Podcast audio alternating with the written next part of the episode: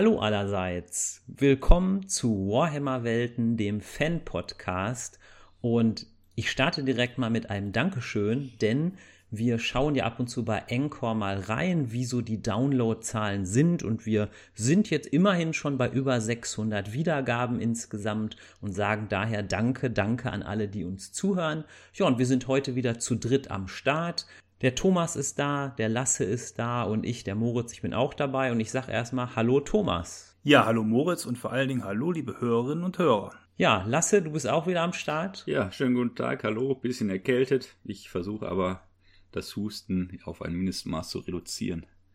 Der Imperator ist zufrieden. Der Imperator schützt. genau.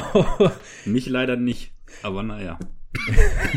aber du hast es ja immerhin bis hier geschafft.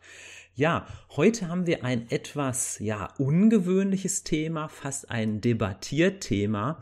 Denn ähm, dazu erzähle ich mal eine ganz kurze Story. Der Lasse und ich, wir sind ja Arbeitskollegen und reden auch manchmal auf der Arbeit über Warhammer. Und so etwa vor einem Jahr, da war von dem Podcast noch gar nicht die Rede, da hatte ich eine These aufgestellt, wo der Lasse dann sagte, wie bitte? Ja, und dann haben wir ziemlich diskutiert und so hat sich mir dieses Thema auch dann irgendwie eingeprägt. Und ich würde jetzt eigentlich gerne meine These einmal ganz kurz nennen und dann würde ich noch mal etwas weiter ausholen, um zu erklären, wie ich das meine. Also die These, die ich da damals im Gespräch aufgestellt hatte, war, dass Games Workshop mit 40k durchaus erfolgreich ist, aber meiner Meinung nach mit 40k noch erfolgreicher wäre, wenn man ikonische Helden noch stärker etablieren würde. Ja, und ich würde das jetzt einmal so kurz ich es kann erklären. Also, die Warhammer-Welt ist ja eine düstere, dreckige Welt, also ein Universum, wo diejenigen, die für das Imperium kämpfen, nur selten alt werden. Da stirbt man mal schnell, das kann mal passieren. Die Welt ist grim dark und doch sehnt man sich ja als Konsument oder als Warhammer-Fan auch bei so einer Welt irgendwie nach Identifikationsfiguren oder nach ikonischen Helden. Und da meine ich jetzt nicht einen Ritter irgendwie auf dem weißen Pferd oder irgendwie einen perfekten Saubermann, sondern irgendwelche ikonischen Heldenfiguren, die ja auch in dieses Grim Dark Universum passen. Und ähm, um das nochmal ein bisschen zu genauer zu fassen, also ich meine das jetzt auf der Meta-Ebene. Das heißt, wenn man jetzt Konsumenten befragen würde oder Nerds befragen würde, ja, wen kennst du denn eigentlich so von Warhammer 40.000? Dann fände ich es halt cool, wenn, sage ich mal, jeder und jede so drei oder vier Figuren, also wirklich sofort namentlich ähm, kennen würde. Also das ja, also das ist so erstmal so meine These. Meint ihr, ich habe das so halbwegs umrissen? Ja, war auf jeden Fall, fand ich klar und verständlich. also Aushängeschilder für die Marke Games Workshop oder Warhammer, ne? Genau, genau, so kann man das sagen. Aushängeschilder so für 40k. Und als Beispiel hatte ich mir mal so ein bisschen überlegt, ich denke mal, ihr kennt ja sicherlich von Star Wars zum Beispiel den Mandalorianer. Und da ist es so, und deswegen habe ich den auch mal als Beispiel genommen, der Mando ist ja auch ein Kopfgeldjäger, ist ja auch eher so etwas grim dark, aber der ist ja ein ikonischer Held, der sich ja doch in den letzten drei Jahren sehr etabliert hat, auch im Merchandising. Es gibt ja unglaublich viel von dem Mandalorianer. Ich sehe sogar manchmal Schülerinnen und Schüler, die mit Pullovern oder T-Shirts, wo der Mando drauf ist, rumlaufen.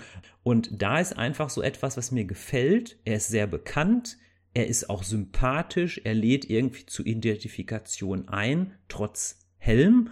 Und er ist auch irgendwie ein Held. Er ist mutig, er ist selbstlos, er nimmt wenig Rücksicht auf persönliche Nachteile. Und ich sag mal, er handelt menschlich und hat gewissermaßen so einen moralischen Kompass. Und da frage ich euch einfach mal spontan, wie findet ihr denn so den Mando?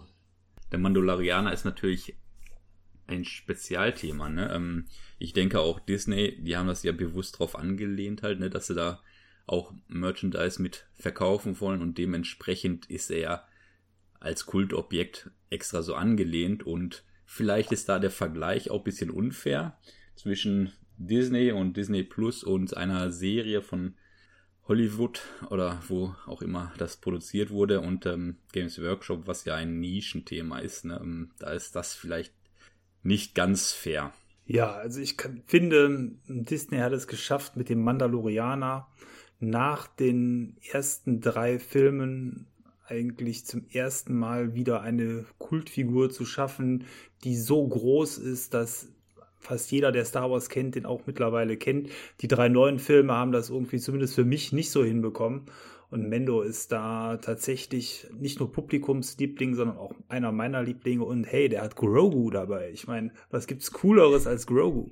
Nichts. Nichts, genau. Also insofern, der Einzige, der quasi noch cooler ist als Mendo, ist Grogu. Und insofern, äh, ja, das war es für mich ein Volltreffer, die Serie. Ja, und das ist im Grunde auch so ein Stück weit das, was ich meine, dass im Grunde auch so ein, so ein Aushängeschild, so ein Sympathieträger da wäre. Und ich gebe noch mal ein anderes Beispiel, was vielleicht auch jetzt etwas nischiger ist. Mhm. Ähm, der Thomas kennt den sicherlich, Lasse glaube ich auch. Also mein Beispiel kommt jetzt noch mal aus dem Bereich Dungeons and Dragons. Da gibt es ja den Drist Dourden. Das ist ja ein Drow, ein Dunkelelf, der aus einer, ja, fiesen Kultur kommt. Ich würde mal sagen, die Kultur der Drow, die ist dekadent, die ist unmoralisch, die ist teilweise fast schon sadistisch. Und der Dristo Urden mausert sich ja trotzdem zum Helden des Eiswindtals, der Gutes tut und das, obwohl die meisten Menschen ihn sogar verachten. Und da würde ich mal sagen, erstens ist der Drist relativ bekannt, hoffe ich, auch aus Romanen und Computerspielen wie Baldur's Gate oder Dark Alliance. Und der Drist ist für mich auch irgendwie ja eine Figur wie ein Vorbild. Der ist mir selber sehr sympathisch, weil er irgendwie tugendhaft ist, obwohl der aus so einer oppressiven Kultur kommt. Aber wie willst du das einschätzen? Jemand, der jetzt ähm, mit Pen and Paper oder Dungeons Dragons jetzt nichts am Hut hat, würdest du da wirklich realistisch glauben, dass man davon gehört hat?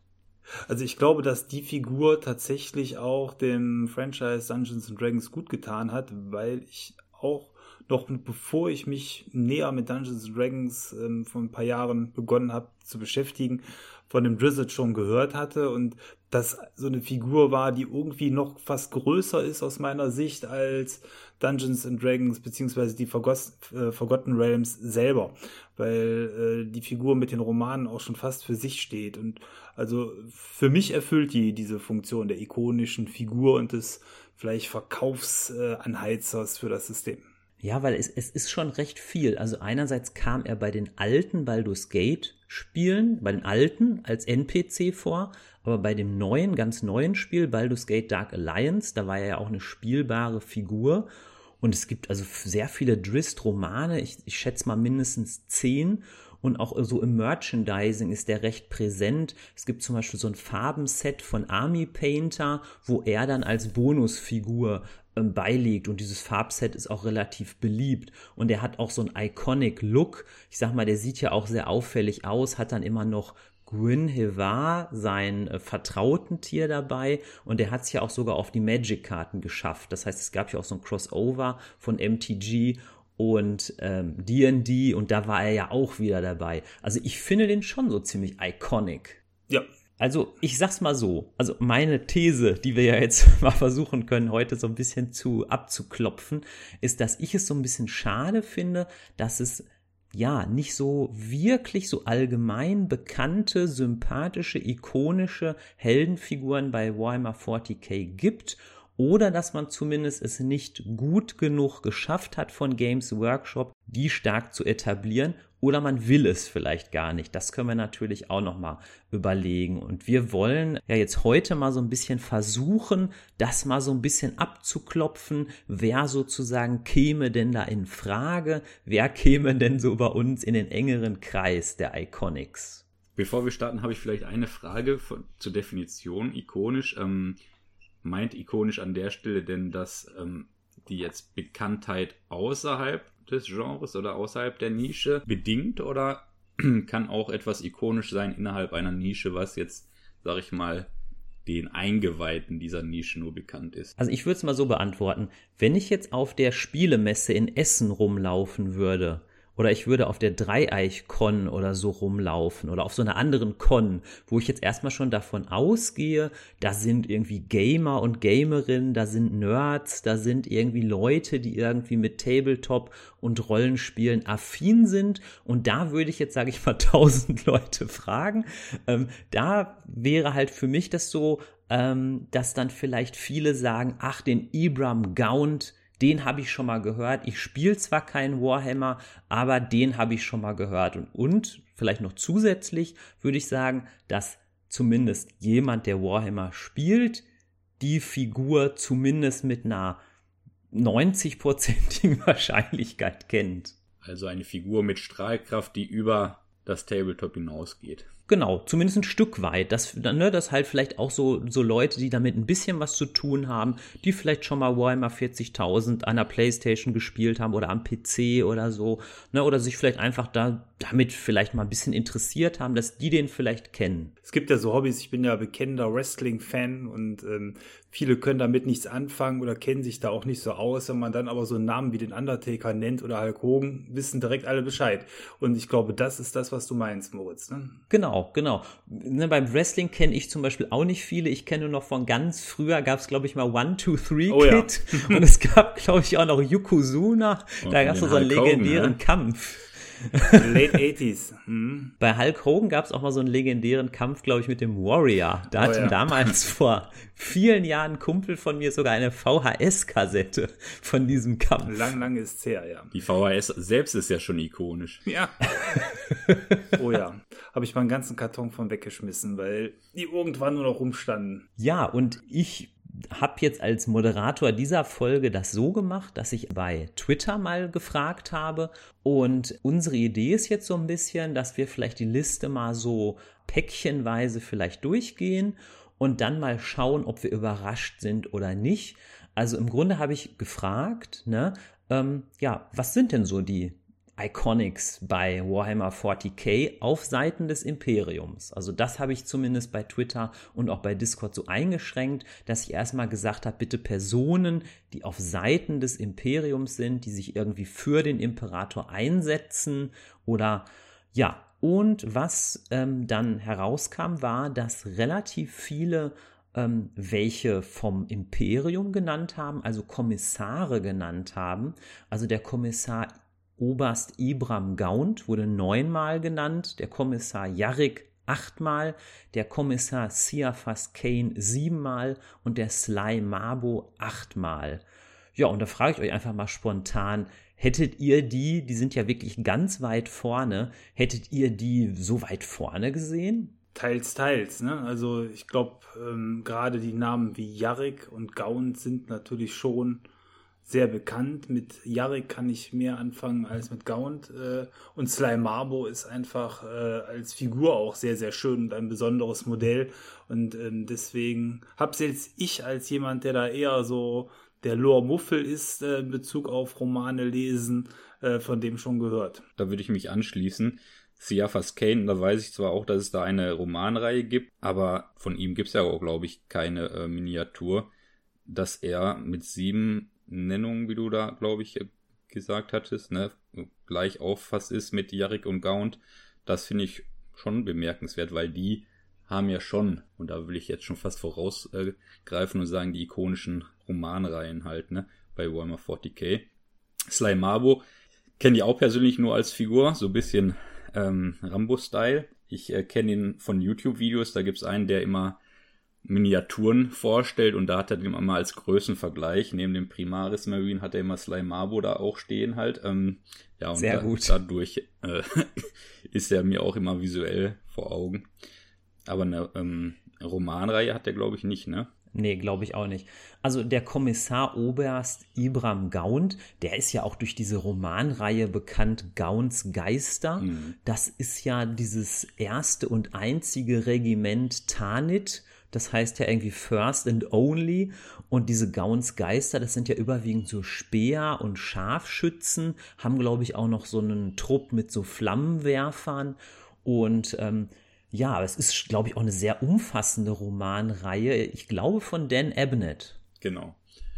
Den Abnet äh, Black Library, da werden ja auch immer noch ähm, Romane auf Deutsch übersetzt, also ist schon aktuell. Ja, der Sebastian Jarrik, der könnte doch aber auch bekannt sein von Warhammer TV, oder? Ja, bestimmt sogar. Ne? Ich meine, Warhammer TV macht's ja, was den Konsum der Lore angeht, für die Fans sehr einfach. Man braucht sich nur die Folgen anschauen Und ich meine, auf der anderen Seite auch hier, da bin ich jetzt wieder visuell unterwegs, das Aussehen von ihm hier mit diesem Kommissarshut ist einfach schon für sich genommen sehr ikonisch. Und ich glaube auch, selbst wenn man ähm, vielleicht gar nicht weiß, wie der heißt. Die meisten wissen aber, wie er aussieht und haben die Figur schon mal irgendwo gesehen. Mit der Riesenklaue, ne, der Riesenkrempe von der Mütze, dem roten Auge, das stimmt schon. Ja, und der Kommissar Sebastian Jarrik, der hat sich ja auch mit dem Hauptanführer der 40k-Orks äh, bekämpft. Ich finde den immer etwas schwierig auszusprechen. Gaskul oder so? Ja, Gaskul Tracker oder so, ne? Ich glaube, der hat sogar noch einen längeren Namen. Gaskul Mark, Mark Urux Tracker. Aber Gasgul, ich glaube, das wird ihm gerecht. Ja, und da ist doch auch diese Folge bei Warhammer TV, die heißt doch Old Ball Eye. Und da betteln die sich doch auch so richtig. Ne? Also ich glaube, da, ich sag mal, der Gaskul findet doch auch den Sebastian Jarek. Ich möchte fast sagen, der findet den so geil, ja. weil er ja mit dem immer wieder sich bekämpfen kann. Ja, das ist eine Hassliebe, ne? Also ich glaube auch, ähm, das ist, ist, schon heftig. also das ist ja, ne, der, der ruft ja einen ganzen Walk aus, nur um ihn halt dann äh, irgendwie zu besiegen. Das ist ja eine lange Geschichte zwischen denen und ich glaube, der äh, Jarek ist auch einer der wenigen Menschen, den die Orks auch teilweise so ein bisschen verehren, weil sie ja immer diesen Starken quasi verehren halt und er hat sie ja schon öfter besiegt und dadurch haben sie oder hat er den Respekt der Orks verdient, was man ja auch erstmal machen muss, ne?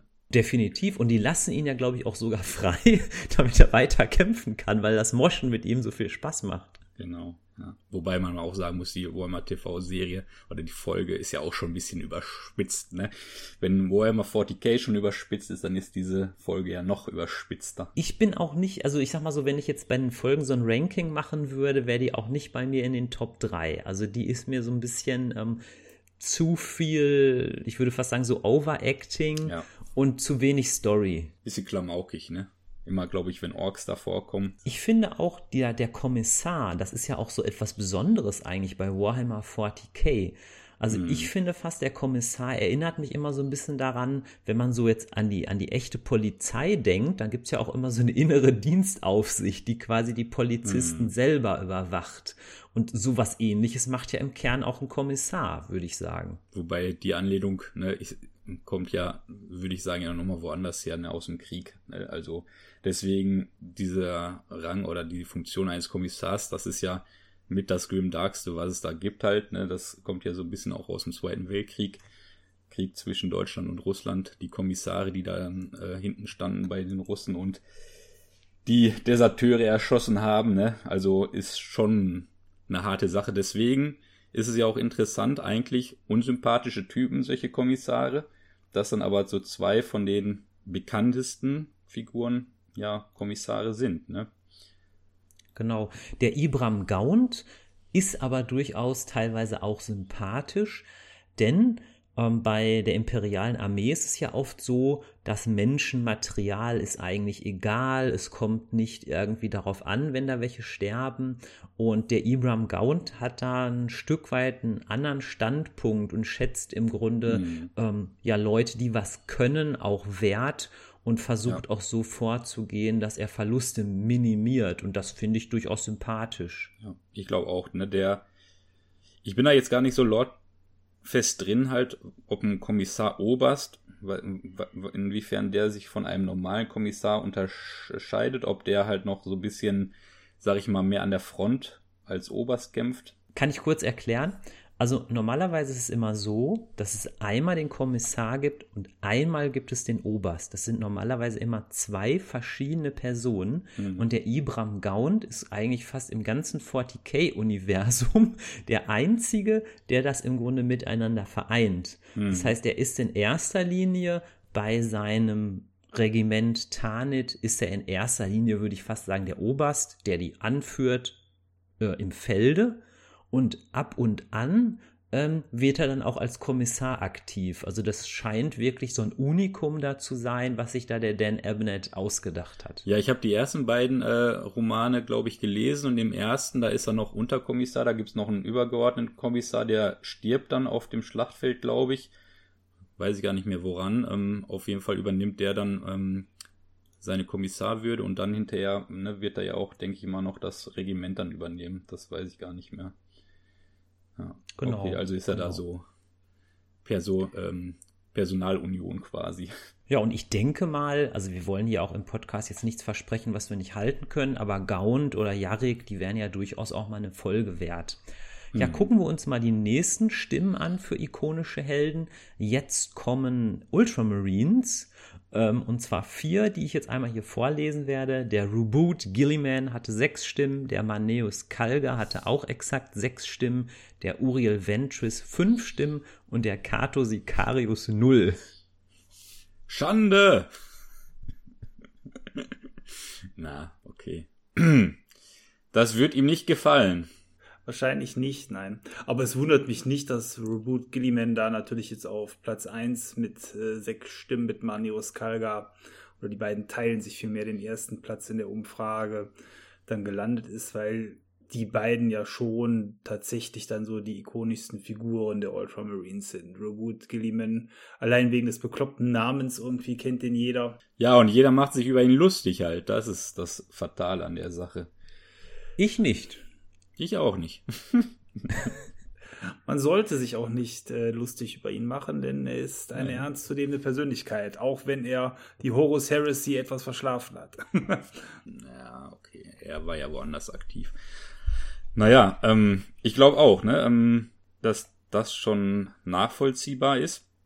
Ich glaube auch, wenn man fünf Jahre vielleicht ähm, vorher diese Umfrage gemacht hätte, dass man Neos Kalga, glaube ich, da schon ähm, weiter oben wäre. Ich glaube, Gilliman ist ja schon, sage ich mal, sehr stark mit der äh, 8. und 9. Edition verknüpft, ähm, den Primaris Marines, sein Wiederauferstehen. Ich glaube, vorher ja, ist er natürlich als Primarch schon eine wichtige Persönlichkeit gewesen und äh, auch als Primarch der Ultramarines, aber Manius Kalga, glaube ich, auch mit den ähm, Büchern, die es zu ihm gab, aber auch, ähm, ja, so als der Chef der Ultramarines, äh, bevor Gilliman zurückgekommen ist. Glaube ich, vor ein paar Jahren wäre er deutlich weiter vorne gewesen. Ich finde auch der Maneus Kalga, der ist total iconic, weil er hat zwei Energiefäuste, die ja sofort auffallen, die Fäuste von Ultramar. Er hat auch, finde ich, so einen iconic Look. Und das ist mir zum Beispiel mal aufgefallen. Es gibt den relativ neuen Panini-Comic, Maneus Kalga. Und es gibt einen etwas älteren Codex Space Marines und das Bild von ihm ist fast sogar dasselbe. Es ist fast die gleiche Pose, auch mit diesen fetten Energiefäusten. Mhm. Und der Maneus Kalga hat ja unglaublich viel auch miterlebt. Also ähm, Kämpfe gegen Tyranniden, Kämpfe gegen Orks. Und ich finde auch, das wollte ich vielleicht hier mal kurz erwähnen, der Maneus Kalga ist irgendwie auch ein bisschen sympathisch, weil in dem Comic ist es zum Beispiel so, was ich, ich persönlich, mein Humor trifft es, da kommt ja so einer, ähm, der will ihn so interviewen, der heißt Quintus, der will ihn so ein bisschen über sein Leben so ein bisschen interviewen. Und ähm, es kommen aber zwischendurch immer wieder Kämpfe. Und dann sagt der Maneus Kalga immer so, ja, ich muss mich mal kurz entschuldigen, ich muss mal hier eben weiterkämpfen, ich erzähle gleich weiter. Und das ist irgendwie voll so ein Running Gag. Ja. Um vor allen Dingen jetzt auch auf deine ursprüngliche Frage zurückzukommen. Ich finde schon, dass beide Figuren, also Gilliman und auch Kalga, diese Funktion des ikonischen Helden, mit dem man sich vielleicht auch ein Stück weit identifizieren möchte, erfüllen können. Und dass das auch dazu beiträgt, dass diese Figuren so beliebt sind und auch als Bestandteil der Ultramarines, die ja sowieso die Posterboys sind, dann das Ganze dann an der Stelle, wenn man so will, auf die Spitze treiben, dass man hier wirkliche Identifikationsfiguren in dieser grimdarken Welt dann für sich finden kann. Hm. Ja, was ich auch noch mal ganz interessant fand, was gerade gesagt wurde, halt, ne, mit äh, den Posen halt und dass man die wiedererkennt. Ähm, das ist ja auch bei den Miniaturen der Fall. Es gab ja auch schon mal äh, eine alte Version vom Kalga und dann die neue. Die haben ja auch eins zu eins die gleiche Pose und da ist ja eh so ein Trend bei mh, hm, Games Workshop, dass wenn sie neue Modelle rausbringen, dass sie sich mittlerweile sehr stark an Covern ähm, orientieren und das spricht ja schon dafür, dass das zumindest ikonisch im äh, Phantom ist, ne? dass diese alten Cover dann wieder auferlebt, äh, auf, auf, ähm, auferlebt? Ja. Ja, werden ähm, und ähm, dadurch dann ja diese, ja, dieser Retro-Charme, ne? Auch ein bisschen was mit ikonisch zu tun hat. Und ich finde, er ist auch ein Sympathieträger, weil er in der Lore, in den Geschichten, in den Comics auch recht bescheiden ist, weil er sagt zum Beispiel einmal hier, ähm, dass er ähm, mittlerweile ein realistisches Bild hat und erzählt auch, dass er, als er jünger war, in Anführungsstrichen ein bisschen doof war und ähm, hier steht, I often thought honor is merely duty with a few purity seals. Also er hat quasi damals geglaubt, es würde nur so um, um Purity Seals gehen, aber mittlerweile weiß er, äh, es geht um gute Taten. Hm. Ja. Also ich glaube, ne, dass er schon einer der Charaktere ist, die so auch eine Entwicklung dann erleben, die dann über Romane, über Comics, wie auch immer dann dargestellt werden. Hm auch, dass er mit der Rückkehr von Gilliman so ein bisschen an sich selbst zweifelt, ob er ihn in seiner Abwesenheit vernünftig äh, vertreten hat und sich Schuldzuweisung macht. Ne? Also für so einen Space Marine schon sehr viele menschliche Züge dann auch hat. Ja, das finde ich auch. Und trotzdem finde ich, ist er auch immer noch ein bisschen witzig, zumindest, zumindest in diesem Manius Kalga Comic. Da schmeißen sich dann Leute so vor ihm einmal so auf die Knie und wollen ihn so anbeten und Lobpreisen. Und er sagt, ey, jetzt mal hoch, Leute. Also wenn ihr Lobpreisen wollt, dann trainiert mit euren, mit euren Waffen oder so.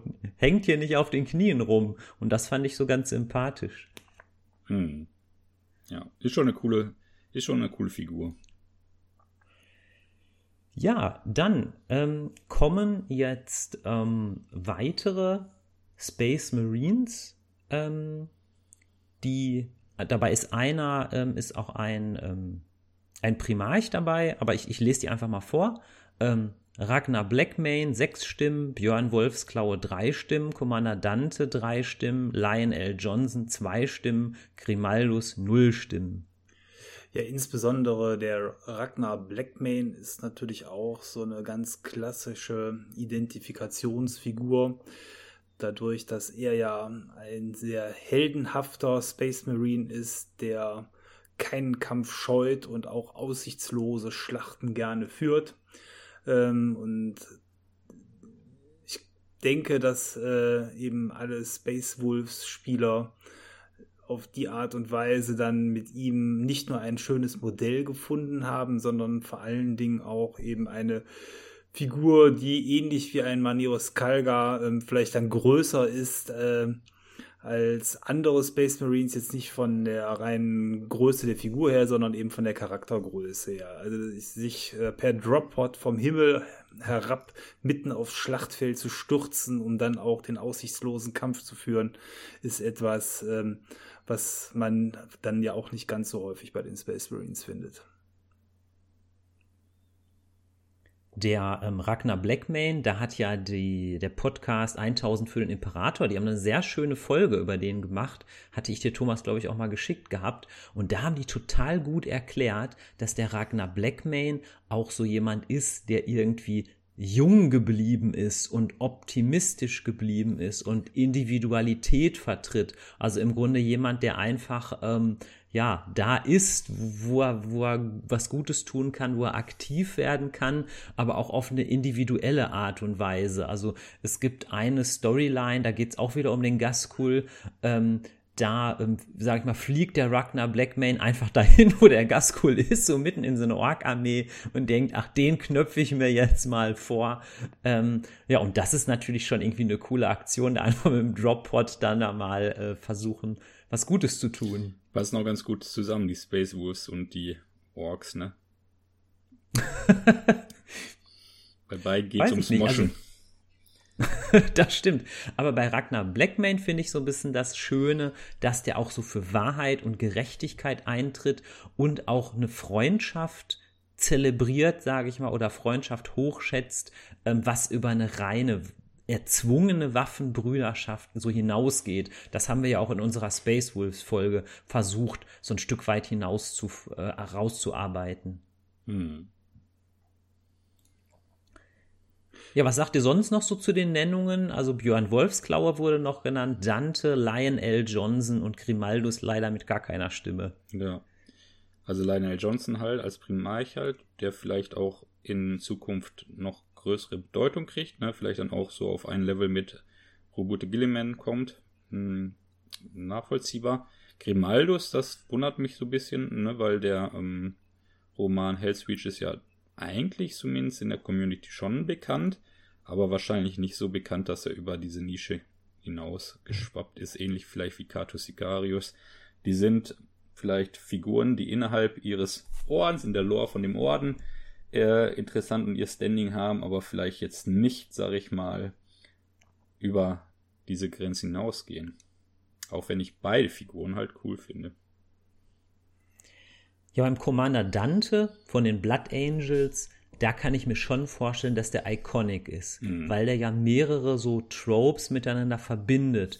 Er ist einmal so ein bisschen dadurch, dass er immer eine Maske trägt, ja. sag ich mal so im allerweitesten Sinne, denk mal so ein bisschen Phantom der Oper. Mhm. Dann hat er natürlich auch so Züge von einem Vampir, ähm, die Blood Angels natürlich sowieso, aber er auch so im Speziellen. Und natürlich, Dante ist ja auch der wichtigste Mann oder die wichtigste Person im Imperium Nihilus. Das heißt, er ist ja eigentlich der, der Gegenpart zum, zum Rubuti Gilliman, der ja quasi die eine Hälfte des Imperiums, ja, wie sagt man das, herrscht oder, oder mhm. kontrollieren soll und der Dante im Grunde die andere Hälfte. Also ich finde, der ist schon ja recht iconic. Ja, das finde ich auch. Ähm, auch hier die Figur, ähm, lässt ihn schon besonders erscheinen, aber auch eben seine Funktion innerhalb der Spielwelt ist ja sehr wichtig. Ähm, und Björn war ja auch noch dabei in der Liste mit, mit drei Punkten. Ähm, Björn Wolfsklaue. Ah, auch hier der Name ist natürlich sehr cool. Björn ist irgendwie, finde ich, auch einprägsam, kann man sich merken, aber als Figur selber, als alter Dreadnought, als einer der ältesten oder ist es sogar der älteste äh, Space Wolf. Ja, er ist, glaube ich, der älteste Space Wolf und ist eventuell ist er auch der älteste Cybot überhaupt, glaube ich. Ja, auf jeden Fall es ist eine ähm, geschichtsträchtige Figur, die ein wunderschönes Modell hat, was momentan äh, vielleicht etwas klein daherkommt, ähm, weil es eben noch kein neues Modell davon gibt, aber ähm, der ist spielerisch gut, der sieht gut aus, der hat eine tolle Story. Ich glaube, jeder, der ähm, Space Wolves spielt, ähm, wird so einen in seinen Reihen haben wollen. Insofern ähm, erfüllt der für mich dann auch diese ikonische Funktion. Ja, und dann ähm, kommen wir eigentlich schon zum letzten Bereich, zumindest von dem Ranking. Ähm, da kamen dann die Inquisitoren vor. Und da möchte ich vorher kurz mal sagen, ähm, der Lasse hatte am Anfang schon eine Liste gemacht und ich hatte die Liste auch noch so ein bisschen erweitert. Deswegen sind ja auch halt so ein paar, die halt die Null haben, ähm, weil wir einfach da vielleicht Stimmen erwartet hatten, die dann aber gar nicht kamen. Also bei Twitter und Discord haben ähm, sieben Leute gesagt, der Eisenhorn ist sehr iconic, der Inquisitor Eisenhorn. Fünf haben den Gideon Ravenor genannt und die Inquisitorin, also Inquisitorin Greyfax, hat keiner genannt. Also sie war natürlich da jetzt erstmal nicht sichtbar, aber ich habe einfach offen gefragt, ja, wen kennt ihr denn so? Hm. Auch da würde ich sagen, nachvollziehbar, auch wenn ich ja, wie du sagtest, Graphics hier mit auf die Liste geschrieben hatte. Ich habe da schon so eine Idee, woran das liegen könnte, dass auch da vielleicht die Null steht, aber ähm, sprechen wir vielleicht im Anschluss drüber. Eisenhorn Ravener, ne, da würde ich sagen, Eisenhorn auf jeden Fall. Ich persönlich, ne, weiß jetzt nicht viel über Inquisitor Ravener, da muss ich sagen, ne, da wird das für mich quasi umgekehrt sein.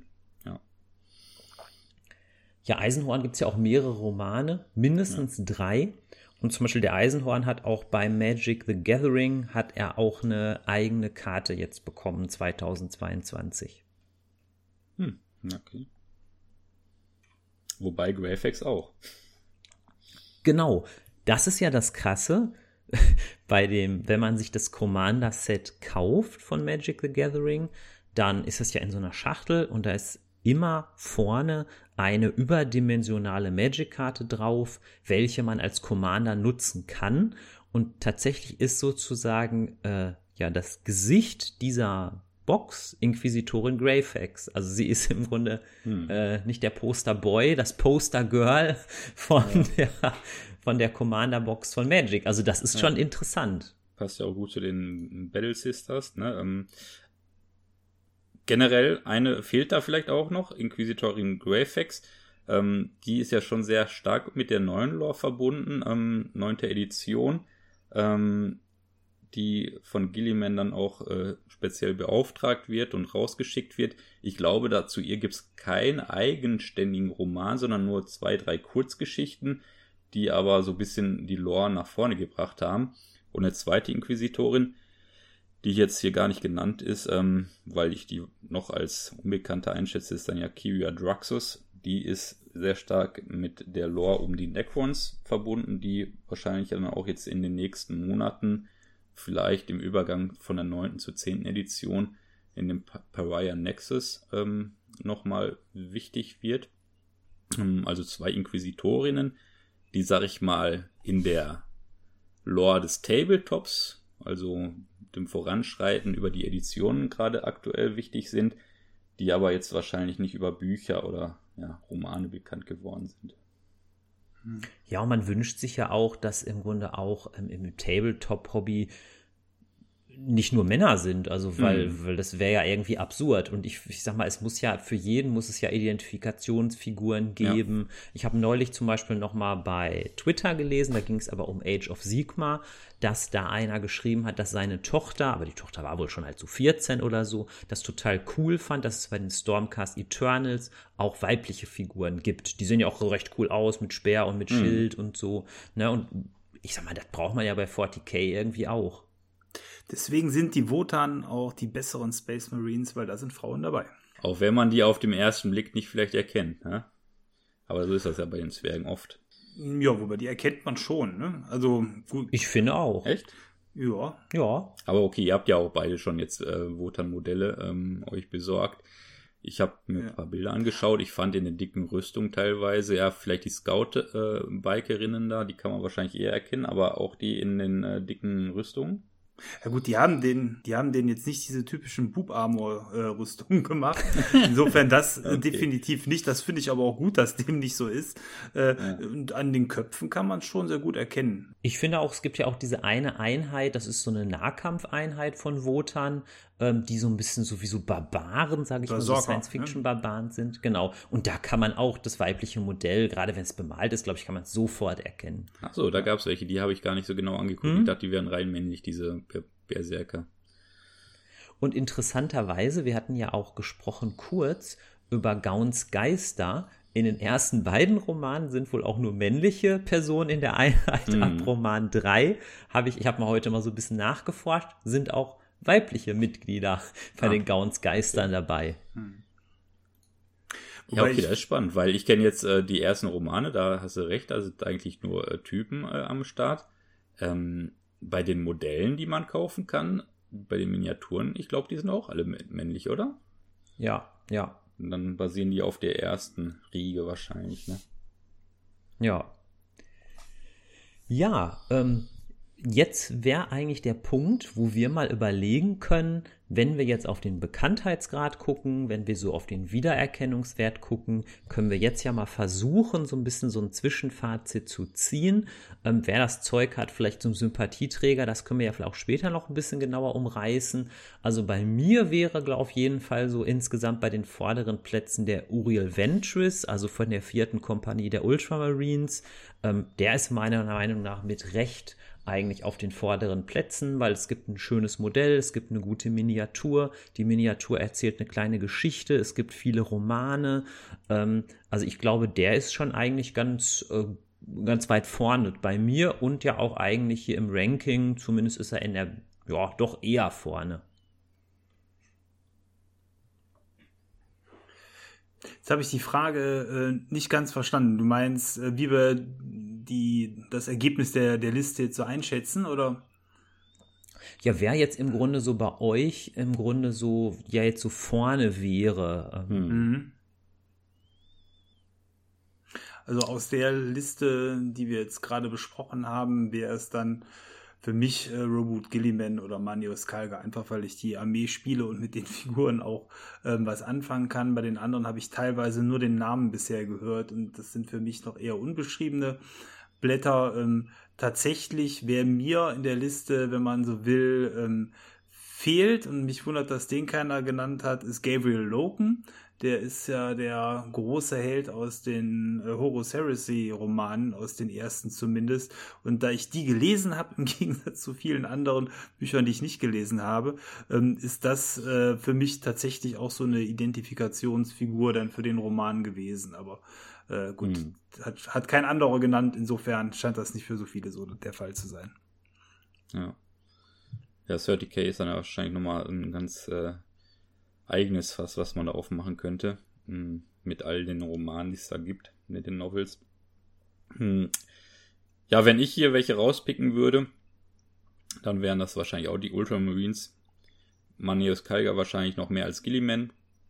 Wobei Gilliman in den aktuellen Romanen und ich bin ja eher in diesen aktuellen Lore-Sachen äh, verortet, schon eine sehr, sehr zentrale Rolle spielt und eigentlich alle Romane, die die aktuelle Lore so ein bisschen nach vorne bringen, ja, um Gilliman und seinen Indominus-Kreuzzug sich drehen. Aber, und da würde ich wahrscheinlich schon so ein bisschen widersprechen, dass ikonisch unbedingt was mit Bekanntheit zu tun haben muss. Ähm, so bestimmte Charaktere finde ich sehr ikonisch in der Nische, also zum Beispiel Greyfax, Grimaldus, äh, Sicarius, die alle null Punkte gekriegt haben, finde ich aber, ähm, dass wenn man sich mit denen beschäftigt, dass die 40k oder Warhammer sehr extrem abbilden. Ähm, als Inquisitorin, dieser Grim Dark mit ihrer Armbrust und ihrem äh, äh, Hexenjägerhut äh, da steht. Ähm, also ich finde, das ist schon sehr ikonisch, also der Wiedererkennungswert die aber vielleicht diese Bekanntheit noch nicht erreicht hat. Kato Sicarius auch, ne, der Ultramarine, ne, der im Prinzip alle Auszeichnungen erhalten hat und ähm, der edelste, ritterhafte Kämpfer ist, der vielleicht auch ein bisschen überheblich ist, aber auch mittlerweile über ein paar Romane dann so ein bisschen einen psychischen Knacks gekriegt hat. ähm, der ist auch halt, äh, Ultramarines sind ja eh schon ikonisch, aber der ist halt der ähm, Prototyp eines Ultramarines. Ja, und wen hatten wir dann noch? Grimaldus, wenn man den Roman gelesen hat, dann ist das schon für die Black Templars ja eine zentrale Figur, ne, die diesen Orden extrem repräsentiert. Das heißt, ich glaube, wenn man sich genauer mit der Lore beschäftigt, dann sind das schon extrem coole Figuren, die so Warhammer 40k ausmachen.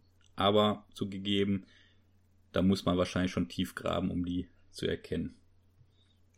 Ja, den Grimaldus, den müsste man auch mal so vielleicht ein bisschen diskutieren. Also der stammt ja in erster Linie aus dem Roman Schlacht um Hales Reach von dem Aaron Dembski Bowden. Der Grimaldus ist ja ein Reklusiarch, also eine Art Priester. Und der hat auch, wenn es nicht nagelneu ist, hat er auch ein ganz schönes Modell.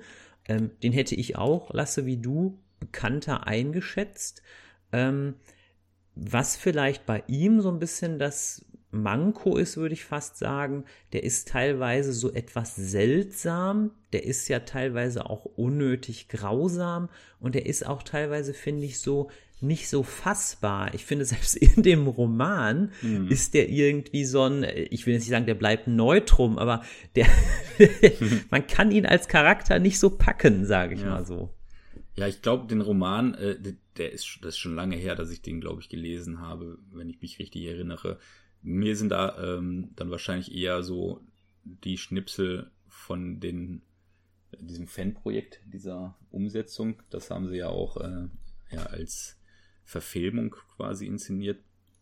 Das ist mir eher noch äh, im Hinterkopf geblieben und ähm, klar, er ist ein Black Templar und ich glaube, ne, über Black Templar könnte man ja auch mal eine Folge machen.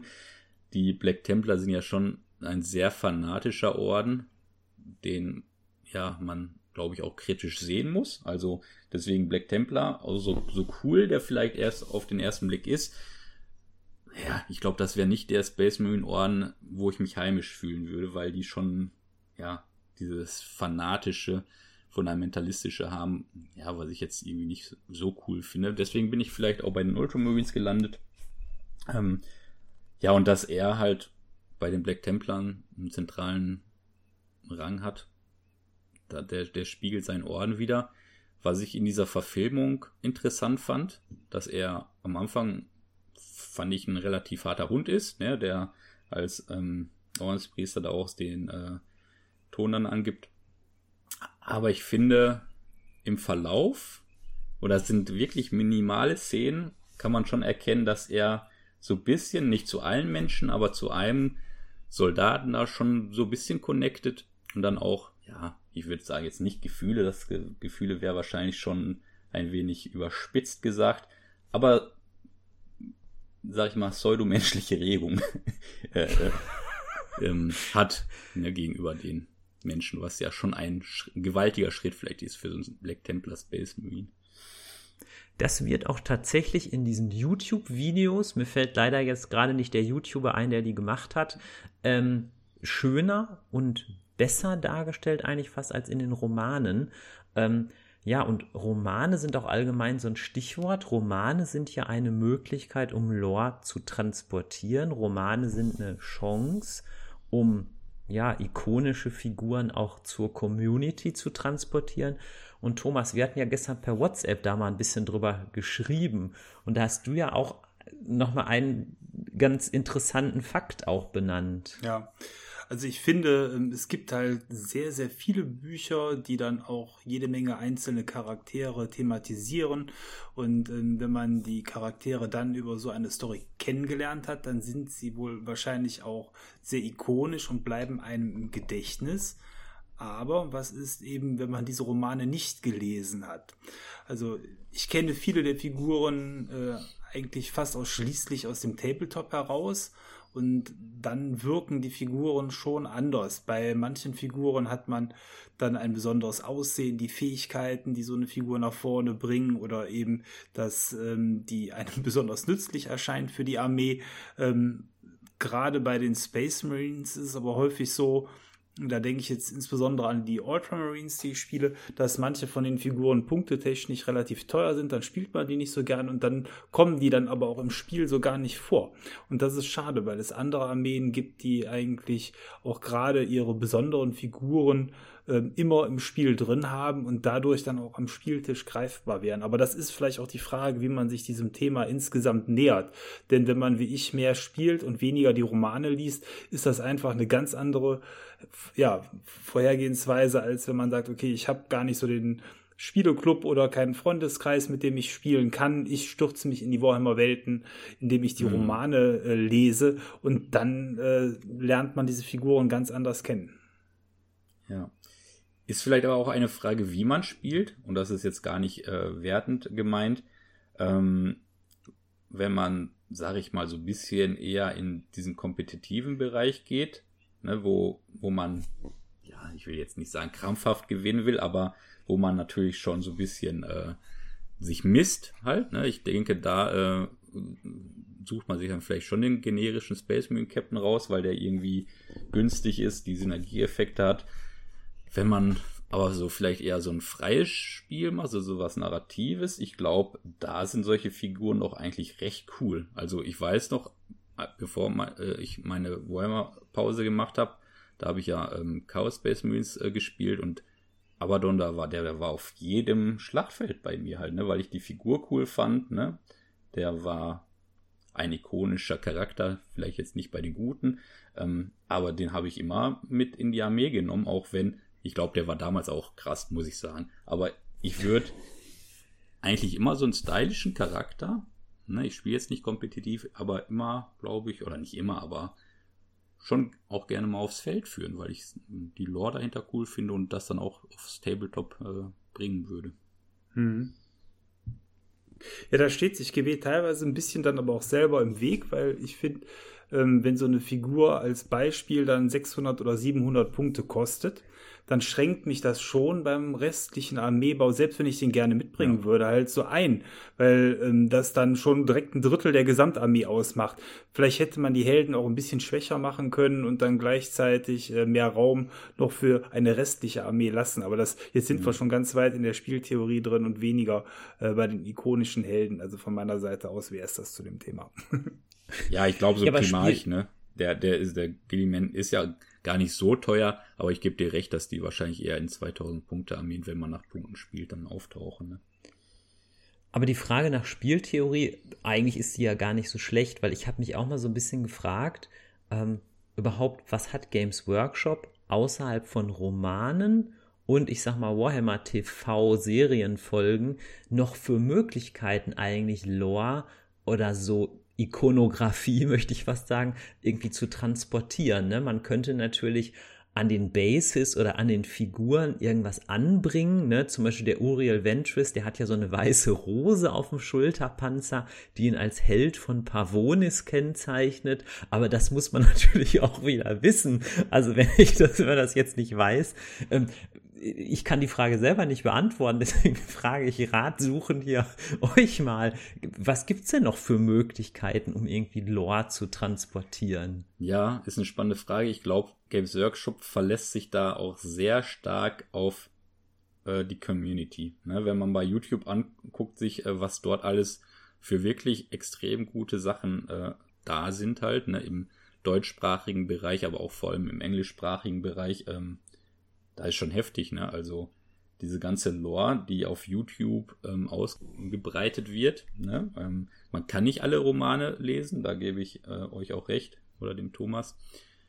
Dass man aber trotzdem dieses ganze Lore Zeug aufsaugen kann über YouTube, ähm, sich da mal äh, einen Tag nimmt, da ein bisschen reinhört, ähm, spannende Sachen hört, wenn man, sag ich mal, mit dem Universum was anfangen kann.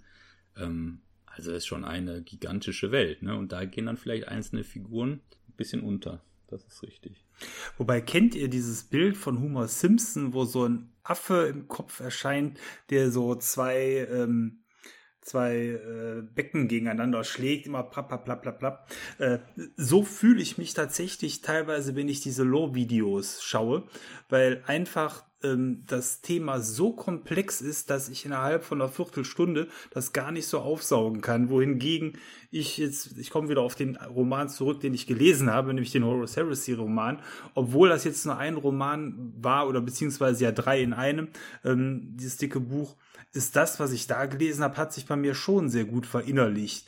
Ähm, vielleicht empfindet das auch jeder anders, ähm, aber ich habe eher so den Eindruck, zumindest für mich, wenn ich diese YouTube-Videos zu bestimmten Themen gucke, ja, das hilft mir ein bisschen, aber ist bei weitem nicht so einprägsam und ähm, gut, wie wenn man so einen Roman liest. Also da würde ich tatsächlich den Roman, auch wenn ich sie nicht lese, aber trotzdem bevorzugen. Ja, was vielleicht noch ein anderer Weg wäre, wäre natürlich so durch die Regeln, aber das ist natürlich extrem schwierig.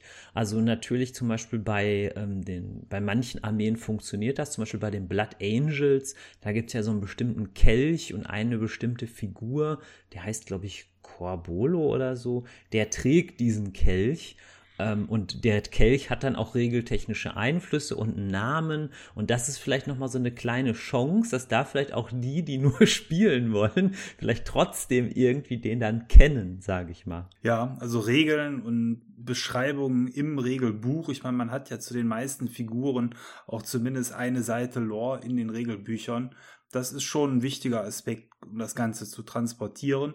Aber dann ist man natürlich immer noch sehr im Spiel drin. Insofern finde ich sowas wie sowas äh, wie Magic the Gathering, wo man jetzt auf Karten vielleicht auch Lore-Schnipsel bekommt und Figuren ähm, kennenlernt. Von mir ist auch Panini-Sammelalben, die es ja zuletzt gab. Ähm, oder ähm, Computerspiele, das sind so die Medien, wo man ähm, auf eine andere Art und Weise diese Figuren auch noch kennenlernen kann. Vielleicht gibt es irgendwann Bases, wo unten so ein Zitat von der Figur, also auf der Unterseite der Base steht. Aber das äh, würde das, glaube ich, auch noch komplizierter machen. Ja, das wäre es doch. So ein Zitat unten unter der Base. Aber trotzdem finde ich cool, ne, dass es zu Figuren ähm, immer, immer so einen Roman gibt, sag ich mal. Ne? Man findet Uriel Ventris als Miniatur cool. Ne? Guckt man sich ein bisschen um, äh, schaut man sich um und sieht dann, oh, da gibt es einige Romane lese ich doch mal rein, ne, mit Cato Sicarius ähnlich halt, ne, ähm, dass da diese Connection zwischen Miniatur, Lore und Roman besteht und das sieht man ja auch so ein bisschen in der Liste, der, äh, die du da äh, angefertigt hast mit ähm, Twitter und Co., dass ähm, die bekannten Figuren ja definitiv über äh, Romane bekannt geworden sind. Ne? Ich würde sagen, eigentlich alle Spitzenreiter äh, sind äh, die haben mindestens einen Roman, wahrscheinlich sogar, oder die meisten halt mehrere. Definitiv. Da stimme ich dir 100% zu. Und teilweise deckt sich das ja dann auch wieder mit diesem von, von Magic-Kartenspiel erwähnten Set. Da ist ja auch zum Beispiel der Maneus Kalga dabei, der Inquisitor Eisenhorn ist dabei. Also das deckt sich ja teilweise dann auch ein bisschen. Ja, ähm, wir sprechen ja jetzt schon fast eine Stunde. Ähm, jetzt müssen wir natürlich mal versuchen, wie, wie finden wir jetzt ein Zwischenfazit, wie findet man einen Abschluss. Also meine Idee wäre, dass wir eigentlich so das Kriterium der Bekanntheit, das Kriterium des Wiedererkennungswerts, das haben wir heute eigentlich schon ganz gut umrissen. Man könnte natürlich später nochmal schauen, welche Figuren, sage ich mal, taugen wirklich als Helden. Damit meine ich, dass ähm, Games Workshop ja manchmal das Heldentum auf so ein Kriegerethos reduziert. Das heißt, man sagt, der hat herausragende Fähigkeiten, der hat die Eigenschaft, dass er sich niemals fürchtet und daher ist es ein Held. Aber mir persönlich ist es eigentlich fast zu wenig. Ähm, ich finde, jemand, der jetzt wirklich ein Held ist, der muss natürlich auch irgendwie ein Vorbild sein. Der muss vielleicht auch mal persönliche Nachteile in Kauf nehmen, selbstlos handeln, ähm, um was voranzubringen. Und dazu passend ähm, finde ich ganz interessant, dass die Inquisitoren, die ja keine äh, Space Marines sind, relativ weit vorne sind und auch die Kommissare, sind ja auch relativ weit vorne, die auch keine primare Space Marines oder andere Space Marines ja. sind. Das heißt, sie brauchen ja fast noch mehr Mut. Weil das eben nicht diese Übermenschen sind, meinst du, ne? Oder ja. Ja. Weil ich sag mal, ein Reboot Gilliman, der muss sich ja erstmal in vielen Situationen gar nicht so fürchten. Aber ich sag mal, jetzt so ein, so ein Sebastian Jarek oder ähm, auch so eine Inquisitorin Greyfax, die kann ja auch mal viel schneller sterben. Ja, aber wer viel kann, kann auch viel verlieren, ne? Also insofern, äh, ich sag mal, die Herausforderungen für einen Gilliman sind vielleicht etwas größer, ne? Aber äh, jeder hat da so sein Paketchen zu tragen. Okay, der geht ja wahrscheinlich immer in den Kampf gegen die Primarchen oder die Dämonenprimarchen, kriegt er auch oft einen auf die Rübe halt, ne? Ohne den Imperator wäre er wahrscheinlich schon zwei, dreimal gestorben hm, der ihn da irgendwie doch dann beschützt. Aber ich gebe dem Moritz trotzdem recht halt, ne, ähm, das Menschliche halt, ne, das Zerbrechliche, das spiegelt sich schon in diesen Befehlsrängen, sag ich mal, unter dem Space Marine irgendwo dann wieder. Ne? Der, der imperiale Soldat ist da wahrscheinlich noch äh, stärker dann vielleicht. Ne? Ähm, das würde ich vielleicht auch sagen, weil wir über ikonische Helden sprechen. Ich glaube, bei 40k ist das ikonischste gar nicht so das Charaktermodell, sondern vielleicht der Space Marine als solches, ne, wenn er auf einer Convention bist. Ich war letztens auf der Spiel in Essen.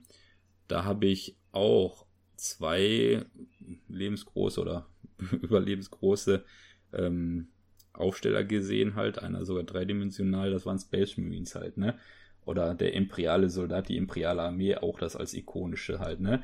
Vielleicht ist das eher die Tendenz auch oder die Idee von Games Workshop, das eher in den Vordergrund zu stellen und nicht den Charakter. Was wir in einer separaten Folge, die wir vielleicht irgendwann mal machen, also wie gesagt, keine Panik, also wir schauen mal, ob wir das überhaupt schaffen. Da würde ich ja persönlich gerne mal prüfen, wirklich so den moralischen Kompass von so verschiedenen Figuren. Ne? Also keine Ahnung, dass man beim Gaunt mal den moralischen Kompass prüft, beim Grimaldos, mhm. bei Uriel Ventris, weil ich glaube, da würde man schon Unterschiede feststellen, ähm, weil zum Beispiel gerade zum Beispiel so Orden auch wie die Salamanders, die ja das Leben sehr hoch einschätzen, auch das Leben normaler Menschen, haben einen sehr guten moralischen Kompass, haben aber eigentlich gar keine keine ikonische Heldenfigur, die zumindest die Allgemeinheit sofort kennt. Also das wäre irgendwie mhm. so ein mhm. Thema, ähm, das können wir auch heute jetzt gar nicht lösen, so ist es auch gar nicht gemeint, aber das wäre sowas, das würde mich nochmal interessieren. Ja, definitiv. Uriel Ventris auf dem Prüfstand, hört sich gut an. ja, der ist ja, ja bestimmt, äh, schneidet ganz gut ab, ne? Eine Figur, die wir gar nicht äh, genannt hatten, die auch aktuell ja sehr bekannt ist, jetzt ähm, vielleicht nicht bei den typisch Imperialen, aber ähm, beim Mechanikum, da ist ja der Belisario Scroll. Der kommt ja auch sehr häufig vor. Ohne den geht ja im Prinzip in der neueren Lore gar nichts. Da hätte mich interessiert halt, wie der Name so bekannt ist. Der hat ja auch einen ähm, gleichnamigen Roman, spendiert bekommen. Ähm, ich glaube, das ist schon auch eine interessante Figur halt, ne? Der, was sind seine Ambitionen halt, ne? Also Fortschrittsdenken und was weiß ich, ne? Der ist ja auch ein ganz interessanter Charakter, finde ich. Da hätte ich richtig mal einen Bock, auch mal eine Folge irgendwann mal zu machen, vielleicht 2023, falls wir das schaffen. Auf der Magic-Karte wird er ja auch genannt Master of Machines. Also da ist es ja schon auch eine interessante Gestalt, der Belisarius Call. Ja, aber ich glaube, für heute sind wir, glaube ich, podcast-technisch eigentlich durch, sei denn ihr habt noch was ganz Wichtiges auf dem Herzen. Nur, was mir nochmal bei der Folge aufgefallen ist, ähm, so Gedanken vorher, wie interessant das bei 40k ist, halt diese verschiedensten Herangehensweisen an das Hobby. Manche spielen vornehmlich Tabletop. Thomas, du hast ja auch gesagt, dass das so ein bisschen in diese Richtung geht halt, ne? Ähm, Romane, die dich jetzt neben House Heresy gar nicht so interessieren. Manche aber anscheinend gar nicht Tabletop spielen, sondern nur ähm, Romane lesen halt, ne, weil sie diese Lore cool finden halt, ne. Und ich könnte mir vorstellen, dass einige, die da bei der Twitter-Umfrage teilgenommen haben, die dann auch die Figuren aus dem, ja, aus dem Roman-Setting dann äh, gewählt haben, dass die auch vielleicht gar nicht so im Tabletop drin sind. Genau, und die interessantesten Antworten waren auch manchmal für mich, dass einer hatte, glaube ich, auch geschrieben, ich habe noch nie Warhammer gespielt, ich kenne mich da auch nicht ganz, ich kenne mich da auch nicht gut aus, aber ich kenne den Mandius Kalga und kenne den Rubuti Gilliman. Und das war natürlich jetzt, es war eigentlich fast genau das, was ich ja wissen wollte. Ne? Hm. Ja, aber Lasse, du hast halt wirklich gerade total gut gesagt, ne? Das ist ja auch so eine Quintessenz fast von dieser Folge, dass es so eigentlich viele verschiedene Wege gibt. Es gibt ja auch noch die ganzen Warhammer Brettspiele und Kartenspiele und so. Da gibt's ja auch total viele Herangehensweisen. Das ist ja das Schöne am Hobby. Jeder kann sich das herausnehmen, was für einen passt. Die einen basteln gerne und malen, die anderen spielen. Äh, andere lesen eben mehr die Lore oder spielen am Computer. Ähm, und viele werden sicherlich von allem ein bisschen was machen und jeder nimmt sich das heraus, was er mag. Und das äh, finde ich eben an dem Hobby auch so überragend, dass man sich das so gestalten kann, wie es zu einem selber passt. Das Problem ist vielleicht äh, maximal, ne, dass man, wenn einen das alles interessiert, dass man ihm gar nicht gerecht werden kann, weil es dann wirklich zu viel gibt halt. Ne? Also ja. äh, allein, äh, wenn man Whole Heresy mag, halt diese Romanreihe zu lesen, das ist ja äh, wie die Buddenbrocks, das kann man das ja. Das ist, äh, genau, ist eine Lebensaufgabe. Ich habe da ähm, mal so einen Fahrplan gesehen, in welcher Reihenfolge man die Romane lesen könnte oder am besten sollte.